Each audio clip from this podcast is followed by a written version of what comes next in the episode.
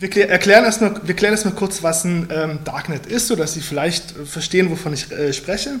Es gibt äh, keine richtig feste Definition, äh, was ein Darknet ist. Die sinnvollste ist einfach, dass es ein, ähm, ein geschlossenes äh, Netz ist, was sich vom sonstigen großen Internet mit technologischen Mitteln abschirmt. Ähm, es geht darum, die Anonymität zum einen der einfachen User ähm, zu gewährleisten, aber auch der Betreiberinnen und Betreiber von Webseiten und der Anbieter von Inhalten. Und es geht vor allem darum, Geheimdienste äh, quasi auszusperren und Behörden, aber auch die Werbewirtschaft, die immer neugieriger wird. Ähm, es gibt verschiedene Wege, so ein äh, Darknet technisch herzustellen und äh, der englischsprachige Wikipedia-Artikel listet zehn verschiedene auf, aber wie oft in der digitalen Welt gibt es zwar eine Vielfalt, aber eigentlich gibt es einen großen Anbieter, der alles äh, dominiert. Und ähm, das ist das Darknet auf Basis von Tor. Ähm, Tor ist, hier noch nicht, ähm, nee, das mache ich dann, das kriege ich ähm, Tor ist nach einem äh, verbreiteten Küchengemüse bekannt und warum das so ist, werden wir gleich sehen. Ähm, was Tor ist, lässt sich relativ leicht erklären. Ähm, das ist ein System, ähm, mit dem Datenverkehr umgeleitet wird, um Anonymität zu erzeugen. Wenn Sie mit Ihrem Internetbrowser eine Webseite aufrufen, beispielsweise von der Hellen Panke oder sagen wir vom BKA oder vom Verfassungsschutz, dann weiß zum einen Ihr Internetanbieter, beispielsweise die Telekom, welche Seite Sie ansteuern oder er könnte es rausfinden. Und ähm, nee, die, die wissen es. Und die Zielseite sieht, ähm, wer sie sind, beziehungsweise sie sieht einen technischen Marker, die IP-Adresse und Behörden könnten dann rausfinden, ähm, wer hinter dieser IP-Adresse äh, steckt. Und Tor verschleiert diese Internetnutzung und sorgt dafür, dass sie nicht direkt mit, einer, mit der Seite Kontakt aufnehmen, sondern einen Umweg.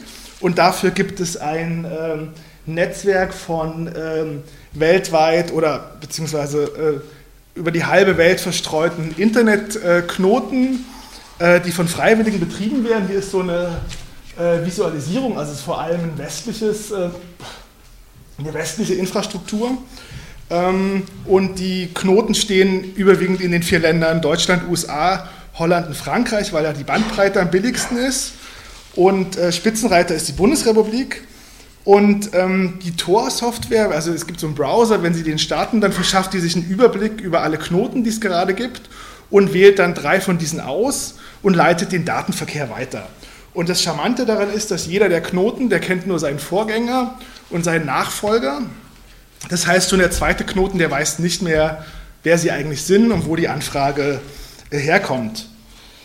Ähm, und was hat das mit der Zwiebel auf sich? Der Erfinder von Tor, der hatte die, die Vorstellung, dass das, diese äh, Architektur der Software mit dem Aufbau der einer Zwiebel äh, ähnlich ist, weil da gibt es auch einen Kern in der Mitte und der wird von mehreren Schalen äh, quasi äh, ähm, versteckt und seine Vorstellung war, also der Kern ist die Identität der Leute und ähm, die Schalen sind diese drei Verschleierungsschichten. Äh, es gibt zwei Anwendungen, die sich ähm, dieses Tor-Prinzip zunutze machen. Zum einen ist es der Tor-Browser. So, der hier. Ähm, das ist im Grunde genommen ein völlig normaler Browser, der, äh, der aussieht wie Google Chrome oder Firefox und auch so funktioniert. Es gibt ein Adressfeld oben, man klickt, gibt eine Adresse ein, klickt Enter und dann lädt sich eine Seite. Und wenn Sie mit diesem Browser also mit diesem Browser können Sie ins normale Internet gehen, beispielsweise auf die Seite der Hellen Panke oder des Bundeskriminalamts. Und wenn Sie das machen, dann besuchen Sie die Seite nicht mehr direkt, sondern über drei Knoten. Beispielsweise ähm, nehmen Sie zuerst mit einem Knoten in Holland Kontakt auf, der leitet das weiter an Knoten in den USA, dann einen Knoten in Frankreich und dann erst äh, mit der Zielseite. Und dadurch bewegen Sie sich unerkannt im Netz. Und die zweite Anwendung von Tor ist das, was man äh, so gängig das Darknet nennt. Ähm, beim Tor-Browser wird die Anonymität der einfachen äh, Internet-User äh, ähm, quasi geschützt und verschleiert. Und ähm, im Darknet kann man auch Webseiten völlig anonym betreiben. Und zwar ähm, indem, ähm, jetzt bin ich raus, wo sind wir? Genau. Ähm, und ähm, es gibt da so eine Art inoffizielle Darknet-Internet-Endung, die nennt .onion, also Onion wegen Zwiebel. Und ähm, diese Onion Seiten funktionieren sehr ähnlich wie im normalen Netz. Also man, äh, man gibt die Adresse ein, klickt Enter, wo man ruft die Seite an. Die Adressen sehen nur ein bisschen anders aus. Also die, am Ende steht Onion und es ist so eine ähm, zufällig zusammengewürfelte Zahl, äh, Abfolge von 16 Zeichen. Ähm, mittlerweile hat sich die Darknet-Technologie sogar noch verändert und es werden jetzt 54 Zeichen, sodass es noch ein bisschen konfuser wird.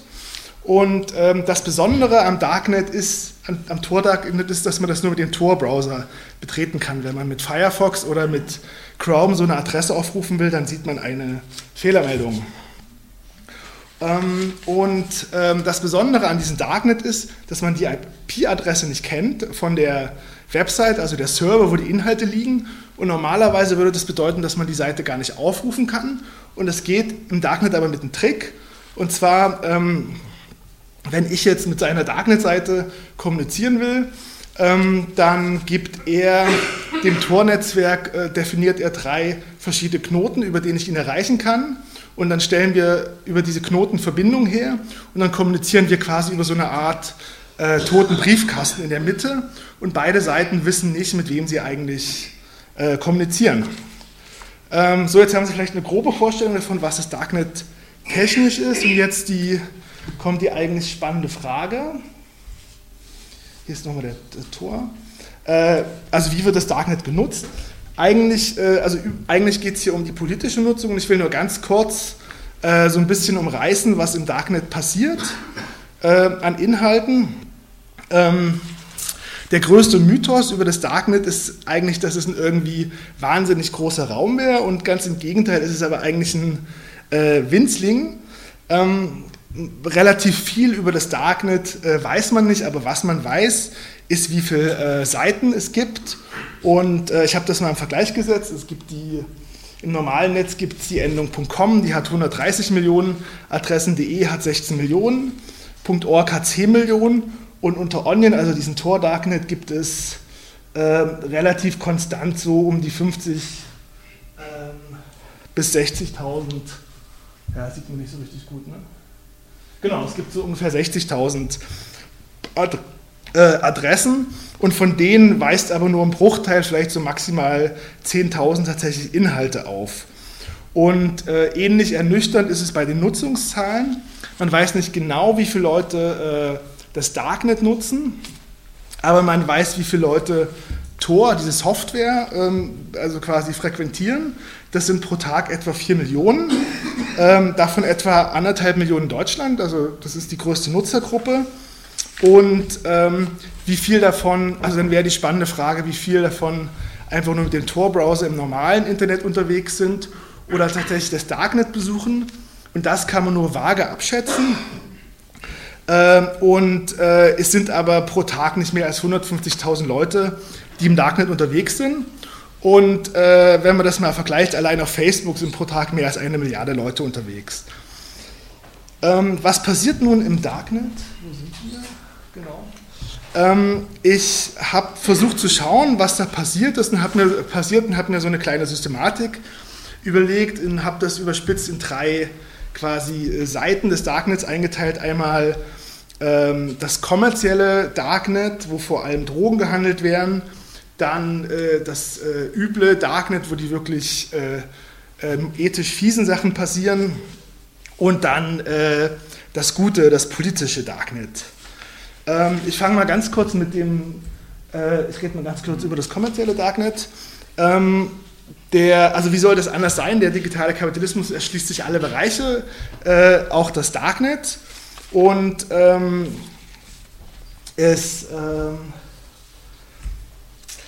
also was da gibt, es so, gibt so große Amazon-ähnliche, ist relativ klein, es gibt so große Amazon-ähnliche Marktplätze, auf denen verschiedenste illegale Güter äh, gehandelt werden, Drogen, verschreibungspflichtige Medikamente, Falschgeld, gefälschte Pässe, gehackte Kreditkarten, Daten und teilweise Waffen.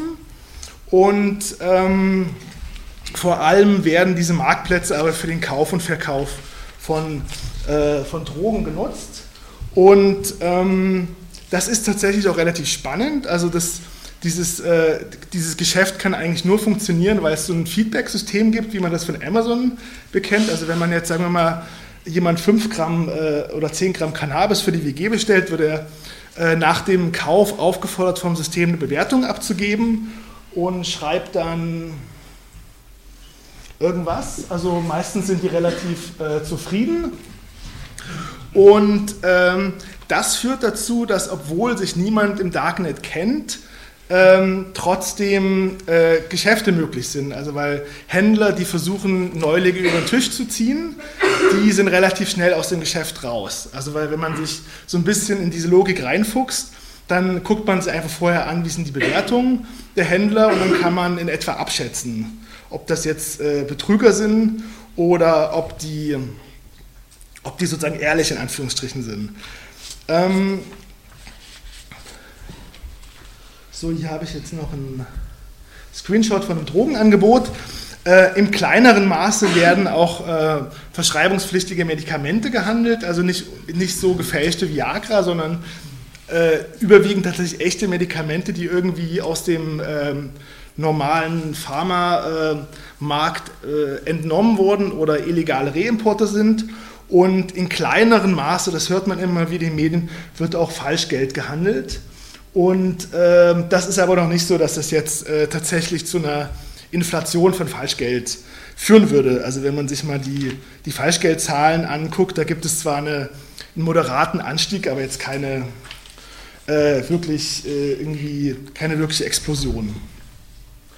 Ähm, so, das sind, ähm, das sind Sachen, die sind ganz klar illegal aber da gibt es eine relativ äh, gesellschaftlich diverse Diskussion darüber, ob das tatsächlich ethisch verwerflich ist und äh, ob jetzt der äh, Handel mit Cannabis tatsächlich illegal sein sollte.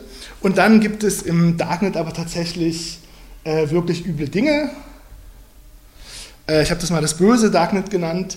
Ähm, das Übelste ist ähm, die Nutzung für den Tausch von Kinderpornografie, also von Missbrauchsbildern. Und das spielt sich anders, als es manchmal so in den Medien dargestellt wird, nicht auf diesen Marktplätzen ab. Die haben so eine Art Untergrundmoral und wer da auf die Idee kommen würde, Kinderpornografie anzubieten oder nachzufragen, der würde sofort vom Marktplatz fliegen oder gehackt werden, sondern das sind ähm, versteckte Foren, die sehr geschlossen sind und die sehr strikte Regeln haben, wer dort aufgenommen wird. Und ähm, das ist traurige Realität des Darknets und da kann man auch äh, relativ wenig machen. Es gibt diese Anonymität und wenn man dieses System so verändern würde, dass man beispielsweise äh, solche Foren löschen könnte, dann würde im Grunde genommen die ganze Art, wie das Darknet funktioniert, nicht mehr, äh, also quasi nicht mehr auf die Art äh, andere Leute schützen. Aber was man sagen ähm, kann, ist, ähm, dass es im Darknet eine sehr große Selbstregulierung gibt und dass sich viele Leute, die diese Technologie schätzen, nicht damit einverstanden sind, dass das Darknet auf die Art genutzt wird. Also es gibt äh, kinderpornografische Foren, die werden zum einen von Behörden äh, äh, quasi verfolgt und versucht lahmzulegen, aber es gibt auch immer wieder von, Versuche von Hackern, diese Plattform lahmzulegen und die Plattform zu hacken und äh, Nutzerdaten zu veröffentlichen. Und da ziehen kurioserweise Behörden und Hacker, die normalerweise jetzt nicht so viel äh, verbindet mal an einem Strang. Ähm, und ähm, dann wird das Darknet auch, werden auch Waffen gehandelt, also nicht, also nicht im selben Ausmaße wie Drogen, also weil Drogen, die kann man relativ leicht in den Maxi-Brief äh, stecken, mehrfach verpacken und mit der Post schicken. Und bei Waffen ist es ein bisschen komplizierter, weil das einfach große, äh, äh also große, äh, große Dinger sind. Ähm, aber es gab ja diesen äh, Anschlag von diesen rechtsradikalen 19-jährigen äh, Typen in München. Ähm, und der hatte tatsächlich seine Waffe im Darknet gekauft. Der hatte über ein Gesprächsforum äh, Kontakt zu einem Waffenhändler angebahnt und sich dann mit ihm getroffen. So, und jetzt aber die eigentlich spannende Frage, äh, also sozusagen das, äh, das politische Darknet. Und ähm, ich habe versucht zu schauen, was es da an politischen Inhalten gibt. Da gab es eigentlich so gut wie noch, noch keine, keine Erkenntnisse dazu. Und ich habe quasi mit der Lupe gesucht und war anfangs sehr enttäuscht, weil ich so gut wie nichts gefunden hatte. Und so ein paar kleine Sachen, die relativ spannend sind, habe ich dann aber doch gefunden. Ähm, es gibt drei Arten, wie, dies, wie das Darknet jenseits der illegalen Marktplätze ähm, genutzt wird. Ähm, das äh, naheliegendste wäre, dass es Inhalte gibt, die es, so nur im Darknet gibt und nicht im sonstigen Netz. Und da sieht es aber ziemlich dünn aus. Also wenn man beispielsweise Blogs findet oder Wikis im Darknet, dann stellt sich ziemlich schnell raus, dass es eigentlich nur Kopien sind von Blogs oder Wikis aus dem äh, klassischen Netz. Äh, was man findet, sind vor allem selbstreferenzielle Inhalte. Es gibt beispielsweise zwei, drei Suchmaschinen, die allerdings relativ schlecht funktionieren. Es gibt äh, lange Überblickslisten mit Darknet-Adressen, ähm, die aber ein bisschen ähm, suspekt sind. Also da sind vor allem äh, komische Sachen drauf. Also sieht man hier nicht, aber weiter unten gibt es dann so Dutzende äh, Kreditkarten, äh, Datenhandelsplätze oder Waffengeschäfte oder Drogenshops und ähm, von denen viele auch fake sind. Und ähm, wenn Journalisten sich ins Darknet bege also begeben, dann merkt man oft, also wo die Recherche begann, wo sie endete, also weil sie, sie klicken sich sozusagen, sie gehen auf so ein Hidden Wiki, äh, gucken sich die Leute an, klicken das durch, sind erschrocken und schildern es dann. Ähm, dann habe ich eine einzige spannende Darknet-exklusive Seite gefunden. Das war so eine Seite ethischer Hacker namens Code Green und das war es aber. Ähm, an sagen wir mal, einer größeren Landschaft von Darknet-Seiten äh, ausländischer Oppositioneller habe ich nichts gefunden. Ich kann es nicht ausschließen, dass es die gibt.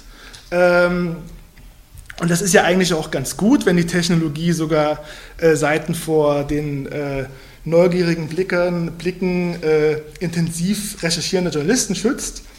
Und ähm, ich kann aber zumindest ausschließen, dass da tatsächlich eine, sozusagen eine größere Szene von ausländischen Darknet-Seiten gibt, äh, von Oppositionellen. Und äh, man muss aber dazu sagen, dass es die vielleicht auch nicht gibt, weil man in bestimmten Ländern und vor allem in den Ländern, in denen man das am meisten bräuchte, nicht einfach so aufs Darknet zugreifen kann. Ähm, Tor ermöglicht es, äh, Zensur zu umgehen und ähm, aber in Ländern mit einem wirklich großen Überwachungsapparat, wie beispielsweise China, ähm, gelingt es aber trotzdem in der Regel diese, diese Tor, ähm, also quasi Tor zu unterbinden. Und ähm, es gibt dann so eine Art Katz-und-Maus-Spiel, also bei der Tor, äh, also bei der Tor-Software gibt es dann wiederum Tricks, wie man Tor nutzen kann, wenn es zensiert wird und dann äh, reagiert die chinesische Regierung wieder darauf und man kann, wenn man äh, wirklich sich, sich mit der Technologie beschäftigt, eigentlich am Ende doch immer Tor nutzen, aber zumindest nicht für die, das eignet sich nicht für die Massen, äh, also für die Massennutzung. Also in China kann man einfach nicht mit Tor einfach so problemlos und ungefährlicherweise ins Darknet gehen. Oder ins, mit dem Tor-Browser ins normale Internet geht.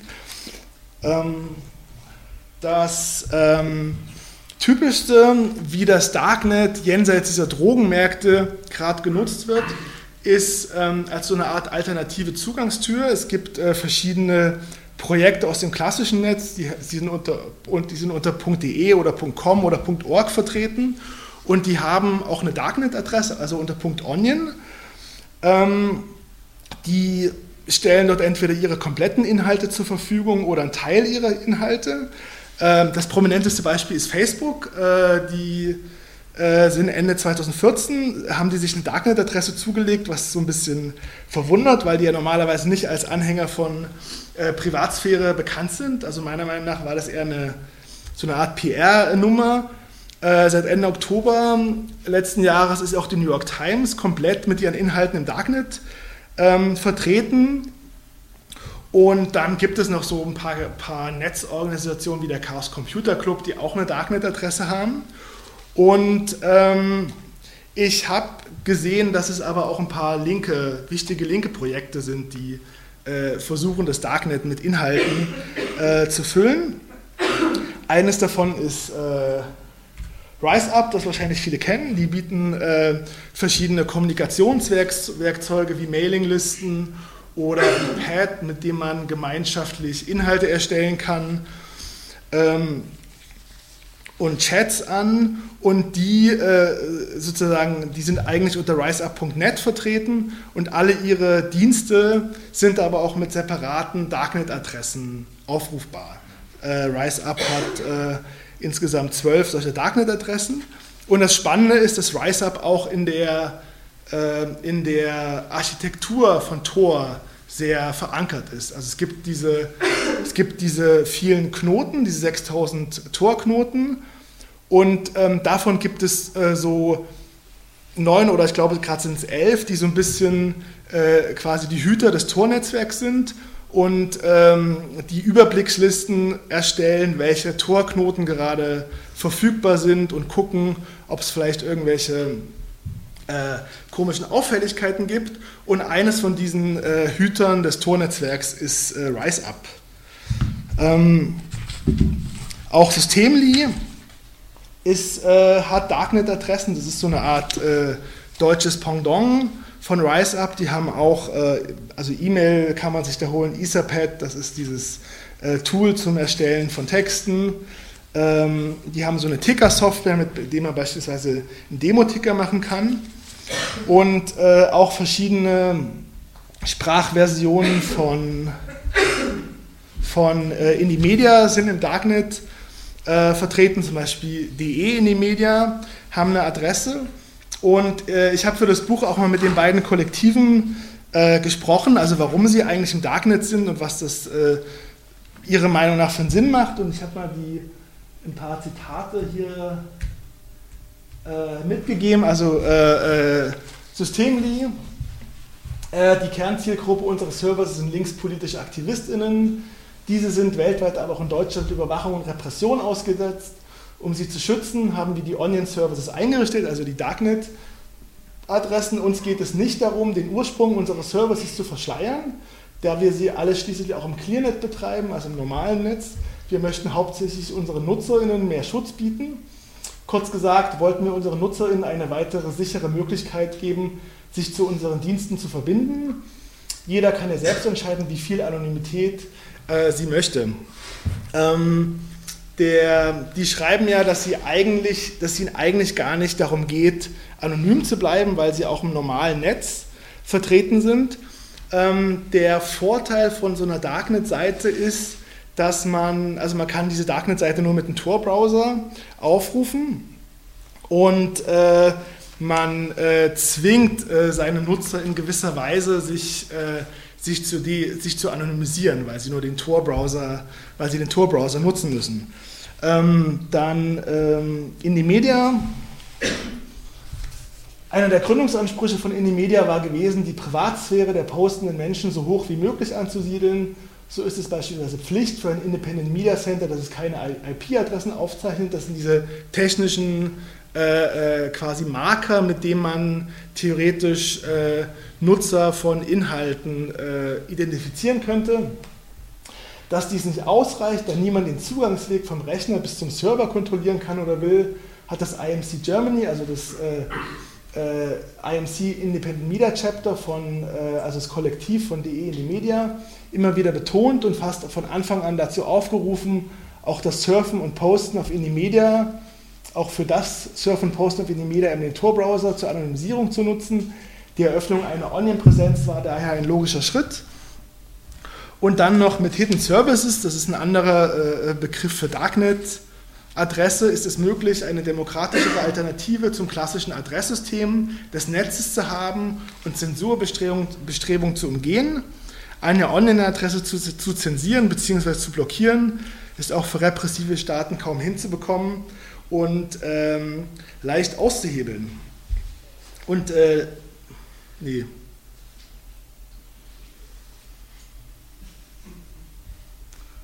Ach genau, die Zensur ist leicht auszuhebeln. Ähm, genau. Ähm, also, das äh, eine Darknet-Seite hat zum einen den Vorteil, dass man, äh, dass man äh, seine Nutzer dafür sensibilisieren kann, den Tor-Browser zu nutzen, um äh, sich nicht unnötig der Gefahr zu unterziehen, dass, sie, dass quasi sie rausgefunden werden kann, wer eine Seite aufgerufen hat. Ähm, und man kann eine Darknet-Adresse einfach nicht blockieren oder zensieren oder, oder löschen. Das gibt die Technik nicht her. Und ähm, in die Media oder Systemli, die hatten mir auch gesagt, es gab da tatsächlich einen Anwendungsfall. Ähm, linke IT-Projekte, die sind immer mal wieder kurzzeitig down, weil es so Attacken äh, auf die auf die Seiten gibt, also oft, von also oft weiß man es nicht, aber manchmal weiß man, dass es Nazis sind. Das heißt, äh, die, es werden so massenhaft Anfragen auf eine Seite losgelassen und ähm, dann geht die offline und das ist da auch passiert. Und dann meinten sie aber, dass, äh, dass man mit der normalen, über die normale Adresse die Seite nicht mehr aufrufen konnte, aber wohl über die Darknet-Adresse. Und äh, im Darknet vertreten war, ist oder war noch eine zweite Sprachausgabe von Indie Media, die es äh, unfreiwillig zur Bekanntheit jenseits linker Kreise geschafft hat, und zwar weil sie vom Innenministerium verboten wurde. Äh, links unten, ähm, die kennt vielleicht einer von uns, also kennen vielleicht einige. Ähm, und ähm, das Spannende war, dass in der Verbotsverfügung des Innenministeriums nicht nur die eigentliche äh, links unten Seite verboten wurde, sondern auch die Darknet-Seite, also hier dieses äh, Punkt Onion in der dritten Zeile. Und ähm, das war meines Wissens nach das erste Mal äh, auf europäischem Gebiet, dass eine, eine linke Darknet-Adresse verboten wurde. Ähm, Das hatte, also hatte den ungewollten Nebeneffekt meiner Meinung nach, also so, so problematisch das ist, dass, äh, äh dass, dass ähm, also es gab ja so einen Trick, also eigentlich gibt es ja in der Bundesrepublik ein relativ striktes äh, Zensurverbot im Grundgesetz und äh, das hat das Innenministerium aber ausgehebelt, indem sie gesagt haben, naja, wir, wir, äh, wir quasi fassen ähm, links unten als Verein auf, was sie gar nicht waren und ähm, wir verbieten diesen Verein. Also wir haben sozusagen äh, den, äh, das Zensurverbot mit einem Vereinsrecht ausgehebelt. Und ich würde aber sagen, so ein kleiner, äh, ungewollter, vielleicht positiver Nebeneffekt ist, dass über dieses Verbot also viele Linke überhaupt erstmal äh, von der Existenz eines politischen Darknets erfahren hatten. Also ich glaube, niemand wusste, dass äh, DE in die Media und links unten und Systemli auch unter einer so komischen Online-Adresse aufrufbar ist. Und äh, jetzt ist das politische Darknet vielleicht ein bisschen bekannter. Ähm, das waren die, genau, das, ähm, das äh, sieht man gerade, also man kann jetzt die Frage stellen, also man, dieses Wir sind zurzeit offline, das sieht man sofort auf, äh, das sieht man sowohl auf der eigentlichen links unten Seite als auch auf der Darknet-Seite. Und jetzt kann man sich natürlich die Frage stellen, okay, warum äh, warum, wie hat das Innenministerium geschafft, auch Inhalte im, im Darknet verschwinden zu lassen. Und meines Wissens nach hat das äh, Innenministerium keinerlei Zugriff auf die äh, Server von Indie Media oder auf die Server dieser Darknet-Adresse gehabt, sondern die, äh, das Kollektiv, das sie betrieben hat, die sind einfach namentlich bekannt und äh, die würden äh, erhebliche rechtliche Probleme bekommen, wenn sie das wieder aufleben lassen. Und das ist meiner Meinung nach der Grund, warum auch die Darknet-Adresse äh, gerade down ist und nicht mehr, nicht mehr läuft. So, ähm, das waren die äh, sozusagen im Kern linken politischen Nutzungen, die ich gefunden habe. Dann gibt es noch eine Nutzung, die im weiteren Sinne politisch ist. Und zwar äh, für Whistleblower, den, den Helden und Helden der digitalen Moderne. Ähm, und ähm, da gibt es so eine ganz spannende Entwicklung. Und zwar gibt es eine Software namens Secure Drop und mit der können Medien ähm, im Darknet ganz besonders anonyme Postfächer für potenzielle Whistleblower ähm, einrichten und ähm, wenn jetzt, sagen wir mal, jemand in einer Behörde arbeitet, der ist vielleicht 50 oder 60 und der will irgendwie einen brisanten Leak über irgendwelche Schweinereien ähm, an die Öffentlichkeit gehen, dann hat der eventuell überhaupt keine Ahnung, wie er sich, äh, wie er sich quasi gefährden kann durch digitale Kommunikation, wie er anonymisieren, wie er anonym vorgehen kann. Und ähm, wenn ein Medium so ein äh, Postfach im Darknet hat, da ist er gezwungen, den Tor-Browser zu nutzen und sich so ein bisschen damit zu beschäftigen. Und dann ist zumindest gewährleistet, dass er nicht mit seiner IP-Adresse auf dieses Postfach äh, zugreift. Ähm, das machen relativ viele Medien, auch sehr große, also drei Dutzend habe ich gefunden. Der Guardian macht das äh, zum Beispiel, also kann man hier, ähm, da klickt man auf Submit Doc Documents, dann lädt man sein Dokument hoch und dann bekommt man so einen, äh, so einen Geheimcode angezeigt. Hier ist es beim, beim Heise äh, Verlag, dieses IT-Portal, die haben auch so ein Postfach und mit diesem Geheimcode kann man dann irgendwann später wieder zurückgehen auf die Seite und gucken, ob man irgendwie eine Nachfrage von der Redaktion bekommen hat. Ähm, also ungefähr drei Dutzend Seiten machen das, sehr viele, also die New York Times, die Washington Post, die Nachrichtenagentur AP, der Heise Verlag, die Taz hat auch ein äh, Postfach im Darknet äh, die machen das nur mit einer eigenen äh, Lösung, nicht mit dieser Software. Und ähm, dann gibt es noch so 20 bis 30 ähm, komplett eigene Leaking-Plattformen, die im Darknet vertreten sind. Wikileaks hat natürlich eine Darknet-Präsenz, ähm, aber auch äh, eine ganze Reihe an so kleineren thematischen Leaking-Seiten, beispielsweise AfriLeaks. Und ähm, das geht auch über eine Software, Global Leaks.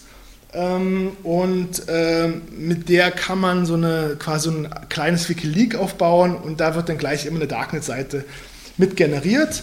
Und ähm, dann gibt es noch zwei Softwarelösungen, also zwei Programme auf Basis von Darknet-Technologie, die explizit von Journalisten für Journalisten entwickelt wurde. Einer davon ist OnionShare. Das ist ganz spannend. Damit kann man äh, Dokumente äh, verschicken. Normalerweise, wenn Leute Dokumente verschicken, dann machen sie es entweder per Mail oder über äh, Dienstleister wie, äh, wie Dropbox oder wie Transfer. Und das hat den Nachteil, dass es immer äh, eine Partei in der Mitte gibt, die zum einen den, äh, sozusagen die Kommunikation vermittelt und weiß, wer mit wem kommuniziert und die zum anderen diese Inhalte auch zwischenspeichert oder die zwischenspeichern könnte und äh, theoretisch Behörden äh, quasi ausliefern könnte. Und OnionShare funktioniert folgendermaßen, also man lädt diese Software runter und dann startet man, das sieht dann so aus. Und wenn man auf Datei hinzufügen äh, klickt und äh, oder quasi per Maus ein Dokument da reinzieht, dann wird auf dem eigenen Rechner kurzfristig eine Darknet-Adresse erzeugt, ohne eigenes Zutun. Und von dieser Darknet-Adresse wird ein Link, äh, ein Download-Link ähm, generiert und diesen Download-Link schickt man, schickt man dann an den Empfänger dieses Dokuments und der oder die kann dann mit dem Tor-Browser das Dokument runterladen. Und ähm, sobald man das Programm schließt, wird auch diese Darknet-Adresse wieder gelöscht und das bedeutet, dass niemand eine Chance hat, der quasi von außen versucht zu überwachen, rauszufinden, dass überhaupt kommuniziert wird und wer mit wem kommuniziert wird und was da passiert. Ähm, ein kleines Zwischenfazit. Ähm, die, also die häufigste Nutzung ist meiner Meinung nach, das sind die illegalen Drogenmärkte und ähm, die durchaus ähm, relativ spannend sind. Ähm, das hatte ich noch gar nicht vergessen. Genau, also die, die Drogenmärkte sind relativ spannend. Es gibt in der, in der Suchtforschung, äh, wird das relativ differenziert äh, betrachtet, äh, was die bedeuten, ähm, weil ähm, für Drogenkonsumenten haben die ein paar Vorteile. Zum einen wird der, ähm, der Kauf von Drogen der wird einfach sicherer. Also man muss nicht mehr in den Park gehen, wo man eventuell eine übergezogen bekommt, ähm, weil es ist, einfach E-Commerce, also man, man, man, kauft mit ein paar Klicks und zum anderen kann man äh, beim Kauf von Drogen die Qualität besser beurteilen. Wenn Leute äh, akute Probleme nach Drogenkonsum bekommen, liegt es oft nicht an der Substanz an sich, sondern daran, dass sie gestreckt oder äh, aus anderen Gründen verunreinigt wurde mit teilweise gefährlichen Substanzen. Und über diese Dark Darknet ähm, kann man äh, einfach ganz gut äh, im Vorhinein sehen, ob ein Händler gute Qualität liefert, in Anführungsstrichen. Und äh, das funktioniert auch wirklich. Es gibt ein äh, sehr prominentes Beispiel von einem 19-jährigen Leipziger, äh, Shiny Flakes, der hatte noch bei seinen Eltern gelebt und hatte in äh, zwei Jahren aus seinem Kinderzimmer quasi knapp eine Tonne Drogen äh, verkauft. Und ähm, der war sehr überheblich und war so ein bisschen großkotzig im Umgang mit seinen Nutzern. Aber er wusste einfach, dass er auf Qualität achten muss. Und bei dem wurde danach bekannt, als er dann von der Polizei ähm, quasi verhaftet wurde, dass er jeden Monat seine Drogen an ein anonymes Testlabor in Holland geschickt hatte, die, weil er einfach äh, sicherstellen wollte, ähm, dass die Leute zufrieden sind. Ähm, dann ähm, hatte ich in der Ankündigung noch drei kleine Exkurse versprochen, die ich relativ wichtig finde. Ähm, dass er, das eine ist ähm, die Frage, wie die äh, Technologie hinter dem Darknet, wie die finanziert wird und wer eigentlich dahinter steht. Ähm, die wird entwickelt von einer Organisation mit mit Sitz in den USA, die heißen The Tor Project. Und ähm, also da gibt es festangestellte Entwicklerinnen und Entwickler und die äh, programmieren einfach die Software und sind für den Browser zuständig und auch für die Darknet, also die Onion-Technologie. Äh, und diese Organisation, die ist ziemlich widersprüchlich. Ähm, die gilt äh, quasi als so eine Art äh, Mischung aus Amnesty International und Wikipedia, also quasi als eine völlig dissidente Organisation, die jeglicher staatliche Überwachung äh, in die Suppe spuckt. Und ähm, es ist aber so, dass die äh, in den 90er Jahren im Kont also in einem Forschungslabor des US-Militärs entwickelt wurde. Ähm, äh, in, einem, in, einem, in einer Forschungsabteilung der US-Marine. Und äh, mittlerweile ist es eine selbstständige, eigenständige äh, Nichtregierungsorganisation, aber sie finanziert sich immer noch überwiegend äh, aus Fördertöpfen der US-Regierung bzw. des US-Staates. Und äh, das finde ich ist so ein bisschen schräg, also weil sie halt als anarchistisch und dissident und als äh, Hauptfeind der NSA gelten, und gleichzeitig äh, finanziell abhängig sind von einer, von einer Regierung, die äh, quasi, die auch mit für die äh, NSA verantwortlich ist. Ähm, ich habe hier mal das, die zusammengestellt, wie sich das Budget zusammensetzt. Also die hatten im Jahr 2015, das ist das letzte Jahr, für das es einen Finanzbericht äh, gibt, hatten sie ein Budget von, äh, von 3,3 Millionen Dollar. Und davon kam etwa eine Million vom US-Außenministerium, also der größte Teil davon kam von einem äh, Bureau of Democracy, Human Rights and Labor Affairs und äh, 100.000 Dollar kamen indirekt von denen, also über eine NGO, aber im Finanzbericht steht, dass das so ein, äh, quasi so ein äh, äh, Pass-Through, also eine Art Weitergabe von diesem ähm, DRL-Büro ist. Äh, 900.000 Dollar kamen, kommen von Radio Free Asia. Das ist ein US-Auslandssender, ähm, der ursprünglich vom äh, CIA entwickelt wurde als ein, ähm, als ein ähm, wie sagt man da, als Instrument des Kalten Krieges. Der ist mittlerweile unabhängig, also der untersteht mittlerweile nicht mehr dem CIA, sondern dem, der erhält vom Geld vom Kongress, aber er ist immer noch einfach Teil. Äh, äh, Teil des, äh, des Staates. 720.000 äh, Dollar kommen vom Stanford Research Institute, einem, ähm, einer Universität, die aber überwiegend ähm, Gelder vom Verteidigungsministerium erhält, aber eigentlich unabhängig ist, aber ähm, die wird vom Tor-Projekt trotzdem als Regierungsfördertopf ähm, deklariert. Das äh, erkläre ich unten nochmal. 230.000 Dollar kommen von der National Science Foundation. Das ist eine sehr als sehr unabhängig geltende Forschungs, staatliche Forschungsförderungsagentur, ein bisschen vergleichbar mit der Deutschen Forschungsgesellschaft und nur ungefähr eine halbe Million äh, sind andere Einnahmen, also Geschenke, Stipendien, Zuschüsse. Und ähm, wenn man das zusammenzählt, also Außenministerium, Radio Free Asia, kommt man eigentlich nur auf ungefähr 60 Prozent ähm, Regierungsfinanzierung.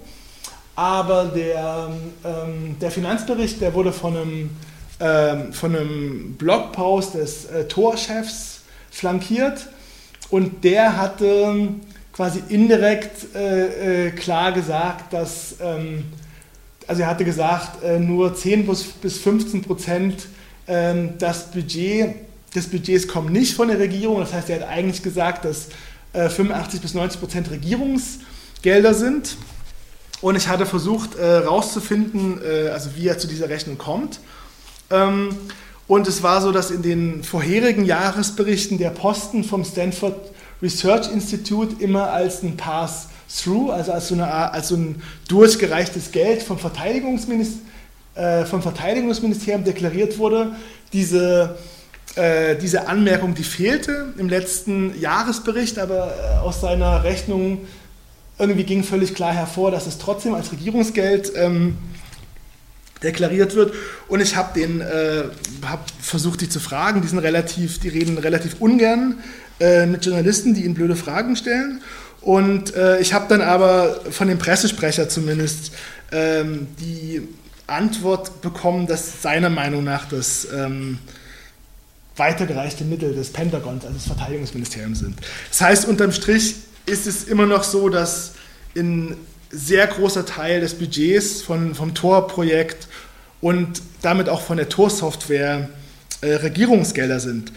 Ähm, und das muss nicht unbedingt äh, schlimm sein. Also viele, viele interessante Projekte werden öffentlich gefordert. Also die Rosa-Luxemburg-Stiftung, das, das sind ja auch staatliche Gelder. Also es ist ja irgendwie, man muss sich auch fragen, also wo soll man das Geld herbekommen? Also Wikipedia, Wikimedia, die schaffen das, sich über Spenden zu finanzieren, aber das kriegt sonst kein Netzprojekt hin. Und ähm, Gelder von Unternehmensstiftungen zu nehmen, ist vielleicht auch keine gute Idee und da ist eigentlich die öffentliche Hand immer eine ganz gute Option. Aber ich halte diese äh, Konstellation trotzdem aus verschiedenen Gründen für problematisch. Ähm, zum einen ähm, wurde Tor innerhalb der US-Verwaltung ähm, entwickelt, also in diesem Forschungslabor äh, der US-Marine. Das heißt, es gibt ein erhebliches Know-how über diese Anonymisierungstechnologie, die eine andere Abteilung quasi äh, der Regierung versucht zu knacken, nämlich die NSA.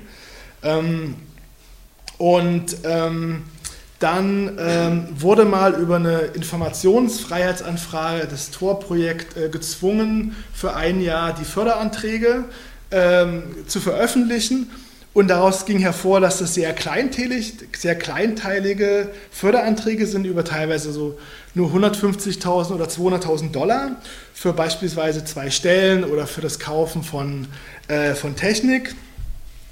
Und äh, das bedeutet, dass über diese jährlich an, äh, angefertigten Förderanträge ähm, die US-Regierung ähm, eigentlich äh, frei Haus in einen permanenten Einblick bekommt, also was gerade die Herausforderungen beim Tor-Projekt sind, was es für Probleme gibt.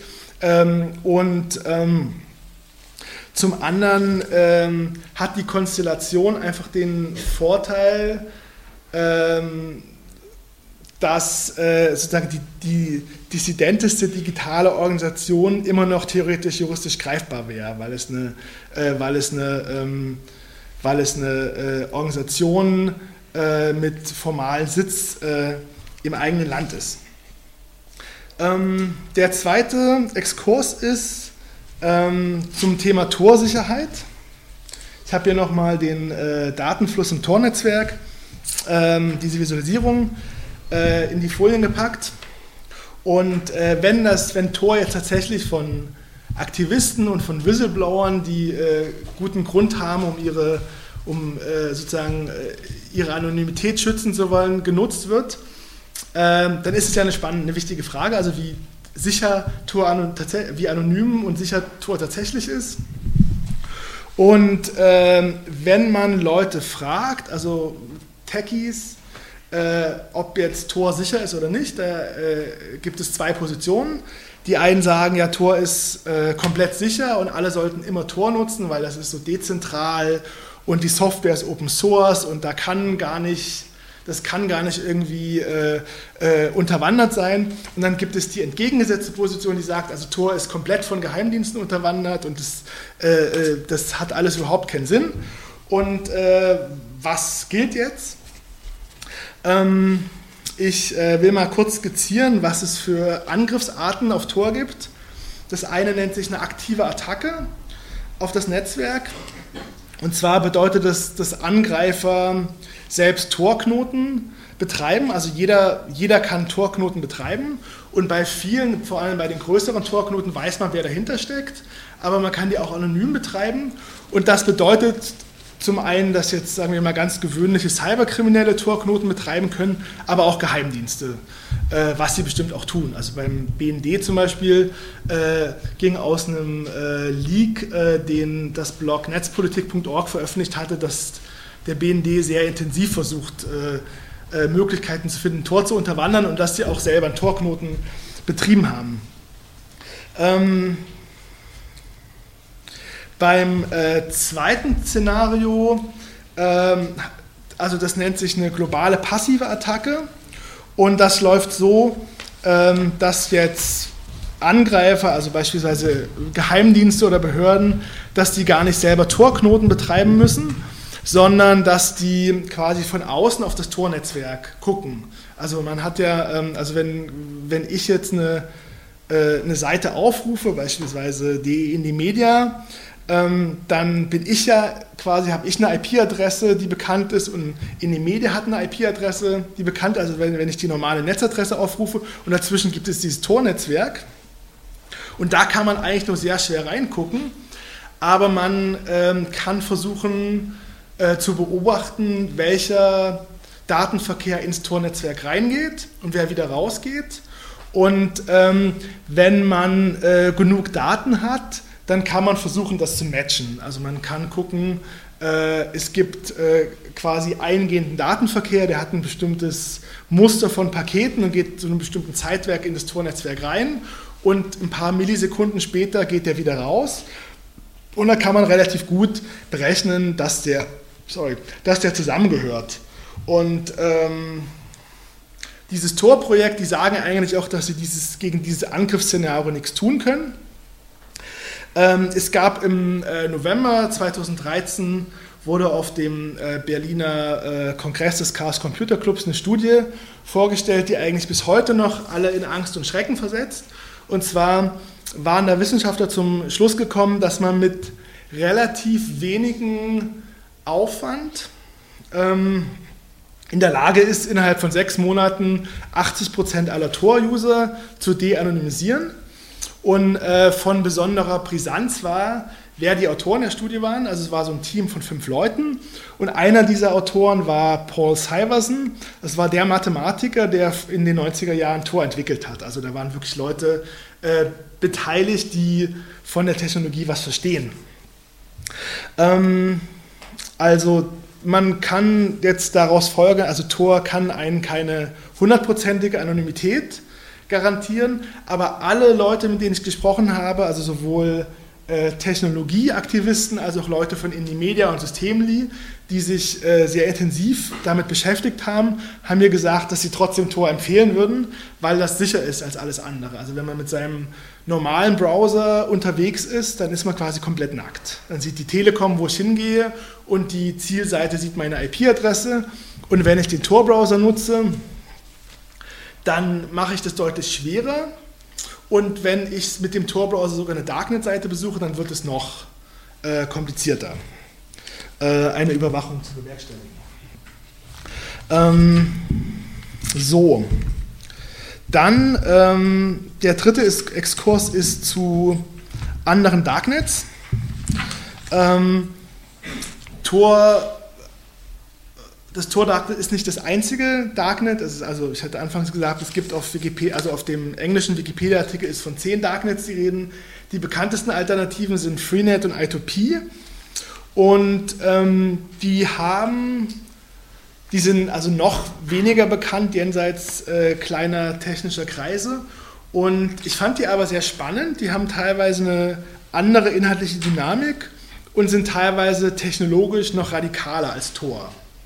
Ich habe hier mal, ähm, das ist hier die, sozusagen die Einstiegsseite von I2P, also da kann man auch, äh, äh, das funktioniert auch über Links und da gibt es verschiedene, ähm, verschiedene Seiten, also überwiegend ist mein Eindruck, dass die I2P-Seiten zum äh, meist illegalen Tausch von Mediendateien, also von Filmen oder E-Books oder Musik genutzt werden.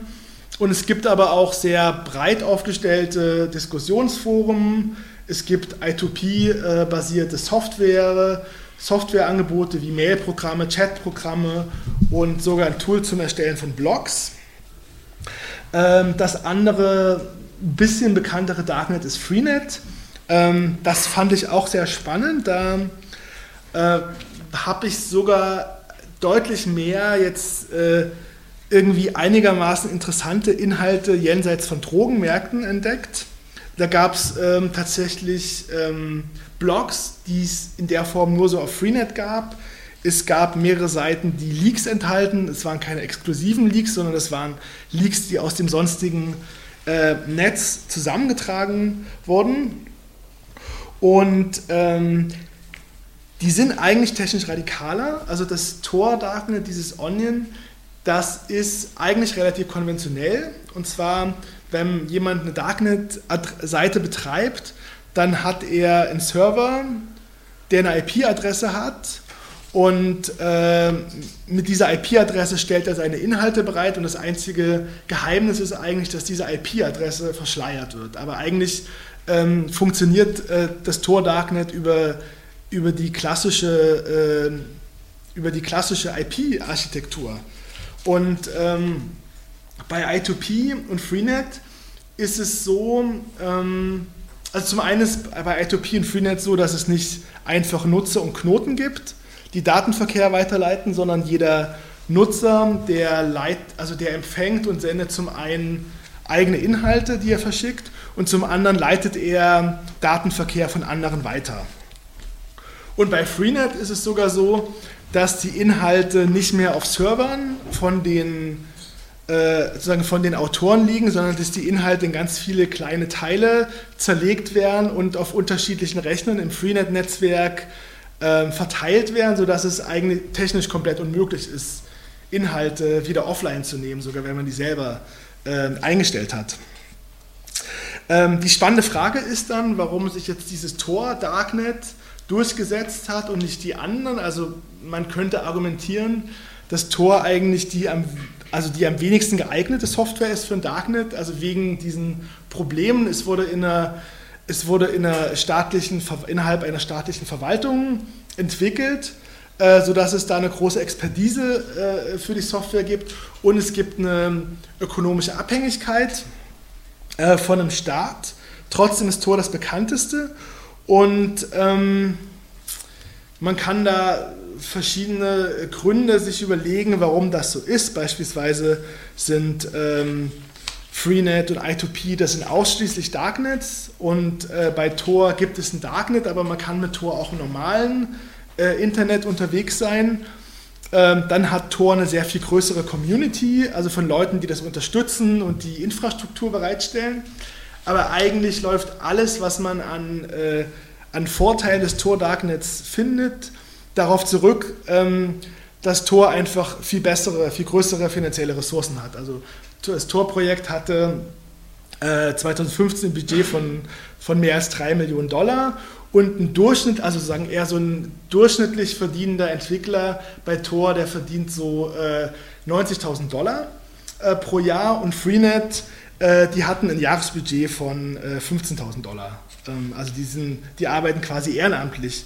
Und es macht äh, einfach einen großen Unterschied, ob äh, hochtalentierte und motivierte Leute in Softwareprojekten ihre Freizeit betreiben oder ob es ein Dutzend gut bezahlte Entwickler gibt, äh, die Vollzeit an einem Projekt arbeiten können. Ähm, so, jetzt kommen wir zum Ausblick. Warum Darknet? Ähm, also wir haben gesehen, was das Darknet ist und was da passiert und äh, dass es ein relativ kleiner Ort ist, äh, nicht mehr als 60.000 Adressen und ähm, nicht mehr als 150.000 Leute, die das pro Tag ähm, nutzen eine Einschätzung zum Darknet, die ich oft gehört habe, dass es dem, eigentlich so dem Internet der 90er Jahre ähnelt. Ähm, es ist sehr wenig los, es haben noch äh, sehr wenig Leute entdeckt. Und äh, die große Herausforderung ist es, Inhalte zu finden. Also damals, also in den Anfangstagen des Internets gab es auch keine funktionierenden, gut funktionierenden Suchmaschinen, sondern da geschah die Navigation größtenteils über lange Listen von Links, die teilweise nicht mehr aktuell waren und wo viele äh, komische Sachen drauf waren. So ist es auch im Darknet ähm, noch. Und äh, dann stellt sich jetzt die Frage, okay, warum Darknet? Warum ähm, interessieren sich Leute dafür? Warum sind auch äh, politische Aktivisten wie äh, in die Media Rise of Systemly an dieser Technologie interessiert? Und ähm, um das zu verstehen, muss man sich, glaube ich, einfach den Zustand des, des sonstigen Internets anschauen. Ähm, äh, als es mit dem Internet so richtig losging, da gab es wahnsinnige Utopien, was dieser Cyberspace werden könnte. Also das hatten wir gedacht, das wird so ein, ähm, das wird so ein Ort, äh, in dem äh, klassische Machtverhältnisse überhaupt keine Rolle mehr spielen, in dem Geheimdienste und Regierungen eigentlich nichts zu sagen haben und denen es keine wirtschaftlichen Ballungen gibt und denen äh, äh, so Schranken wie Sprache oder oder Geld oder Geschlecht oder Ethnie keine Rolle mehr spielen.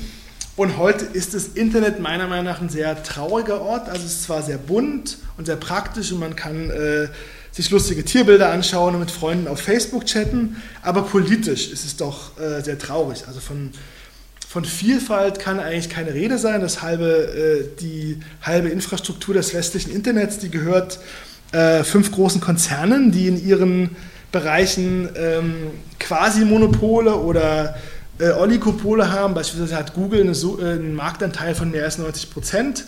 Und ähm, bei den Betriebssystemen gibt es eigentlich nur zwei Anbieter. Also bei PCs gibt es ähm, Apple und Microsoft und bei Smartphones ähm, gibt es Apple und Google. Und das zum, bedeutet zum einen, dass die Wertschöpfung äh, sich extrem konzentriert und zum anderen bedeutet es aber, dass äh, Daten der halben Welt äh, sich auf ähm, Servern dieser Unternehmen ähm, ballen und äh, zwar sehr persönliche Daten, also an unserem Internetkonsum, mit wem wir befreundet sind, wo wir draufklicken, äh, wo wir das Smartphone mitnehmen, kann man rauslesen, mit wem wir befreundet sind, wofür wir uns interessieren, was wir kaufen, ähm, wen wir kennen. Äh, man kann sogar herausfinden, also ob wir jetzt gerade schlafen oder nicht, weil das Handy vielleicht äh, sozusagen äh, stillgelegt wird oder nicht mehr bewegt wird. Und zum einen können diese Daten von Unternehmen auf unklare Art genutzt werden, also meistens vor allem darum, um uns noch besser zu verstehen und noch zielgenauere Werbung anzeigen zu können, auf die wir dann klicken.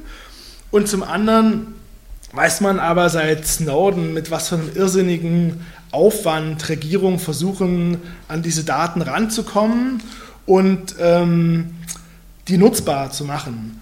Und ähm, ich finde es sehr problematisch. Also noch nie, eigentlich gab es noch nie in der Geschichte die Möglichkeit, dass Staaten dermaßen äh, detailliert äh, über theoretisch über jeden Bescheid wissen können und äh, quasi sowas wie Privatsphäre eigentlich ähm, ein Ding der Unmöglichkeit wird.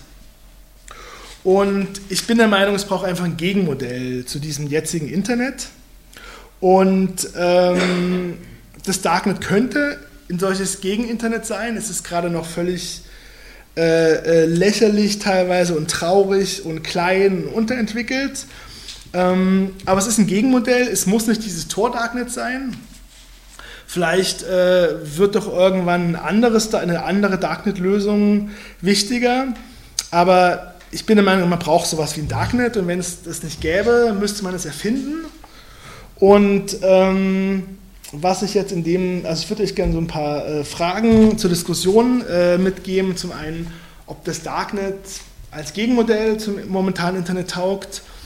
Dann, warum diese spannende Technologie politisch noch so wenig genutzt wird. Also das, was was ich gefunden habe und was wir, äh, was wir gesehen haben, das war im Grunde genommen alles. Also es gibt sicher noch so ein paar mehr, die ich, die ich jetzt nicht entdeckt habe, aber es gibt auf jeden Fall nicht so, dass jetzt die linken Szenen sich auf das Darknet stürzen und sich diesen Ort erschließen und seine Möglichkeiten erschließen.